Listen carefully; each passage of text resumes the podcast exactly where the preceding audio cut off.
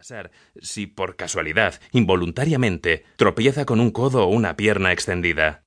La consigna es agruparse y cuidar el espacio de quien se ausente del grupo unos minutos, pero también se han dado conflictos por esto. A ver si sin querer roza con el pie la pierna del ñato y recibe un tajo profundo en el talón de Aquiles que lo deja desangrándose.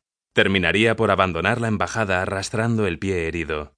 ¿Acaso se le pudo haber ocurrido tan solo tres días atrás que vendría a parar a este rincón? Tal vez uno nunca decida nada. Las circunstancias. Siempre son las circunstancias las que al fin y al cabo lo definen todo. Piensa. Y Mirella, que lo ha arrastrado hasta aquí. ¿Es Mirella una circunstancia? Qué estúpido pensamiento, se dice al instante. En otro momento le habría dado por reír, pero ahora no está para risas. Ahora está sudando y tiene hambre. Y miedo. ¿Por qué negarlo? Tiene mucho miedo. Conoce bien el lugar por los tres días que lleva en él, a la intemperie, sin ducharse y sin apenas probar bocado, y ha visto un tramo de cerca por el que podría saltar y esfumarse, pero al mínimo indicio de deserción, la turba responde con agresiones. La muchedumbre y el caos impiden que atisbe mucho más allá de donde está, aunque se empine y estire el cuello. Piensa que debería atreverse a comprobar si el nuevo murmullo está relacionado con la distribución de las pocas cajitas de comida que suministra el gobierno, pero se dice que a sus casi cuarenta años no le sale a cuenta arriesgar el magro pellejo por tan poca cosa. De todos modos, la comida siempre se la quedan los prepotentes, que también sudan, pero tienen menos miedo y pasan menos hambre. La hija de doce años recién cumplidos de Mirella no hace demasiadas preguntas, pero tampoco tiene buen semblante. Se le marcan unos surcos violáceos bajo los ojos y su mirada es triste, enconada, Ángel le acaricia la cabeza. Le resulta curioso estar preocupándose por Sofía cuando se encuentra a punto de dejar atrás sus propios hijos, tal vez para siempre. Si no se sintiera tan cansado, tan superado por las malditas circunstancias, acaso soltaría unas lágrimas por ellos, pero sabe que el llanto, en su caso, ha aguardado demasiados años inmóvil, cuajado, como para salir ahora a la superficie. Se pregunta si a Eduardo le habrán dado pase para la unidad militar. Si llega al cuarto, verá la nota de despedida que le ha dejado sobre la mesa. ¿Y Emilia? Ángel confía en que su hija y Pepe puedan arreglársela solos, como hasta ahora. Lo cierto es que ellos no le preocupan tanto como Eduardito.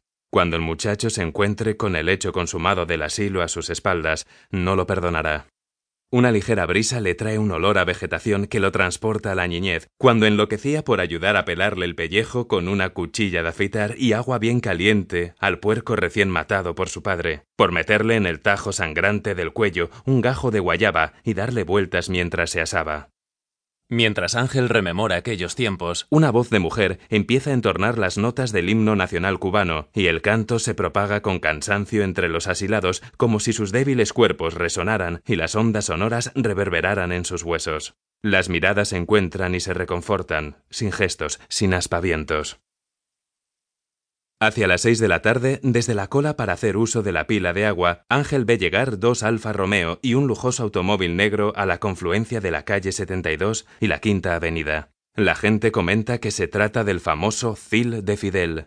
En varios momentos de su vida, Ángel ha llegado a pensar que el comandante en jefe es una deidad enfundada en verde oliva, pero hoy puede corroborar que posee una existencia corpórea. Es la primera vez que lo tiene tan cerca y se pregunta por qué habrá querido acudir en persona a la embajada. Seguramente la suerte de los asilados dependerá de lo que diga y haga el comandante en las siguientes horas. Las sinapsis en el cerebro de Ángel se agolpan para representar la secuencia de sucesos que pueden haber llevado hasta allí a Fidel. Hace memoria de titulares y noticias a la vez que conjetura. El jueves 3 de abril, en medio de las graves tensiones con Venezuela y Perú sobre el derecho a asilo en sus sedes diplomáticas en La Habana, el jefe tuvo que haberse reunido con varios altos mandos de la revolución para decidir si retiraba la vigilancia policial de estas embajadas, en concreto la peruana.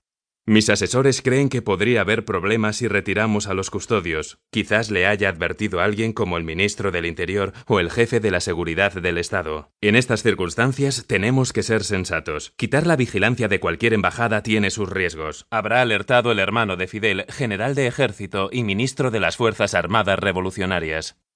Esta mañana, sin embargo, quizás frente a un informe llegado a su despacho en el Palacio de la Revolución que cifraba a los asilados en 10.000, el comandante habrá decidido comprobarlo con sus propios ojos. Seguro que conoce bien la casona por haber venido a recepciones. Tiene capacidad para acoger fácilmente a 100 personas, pero 10.000.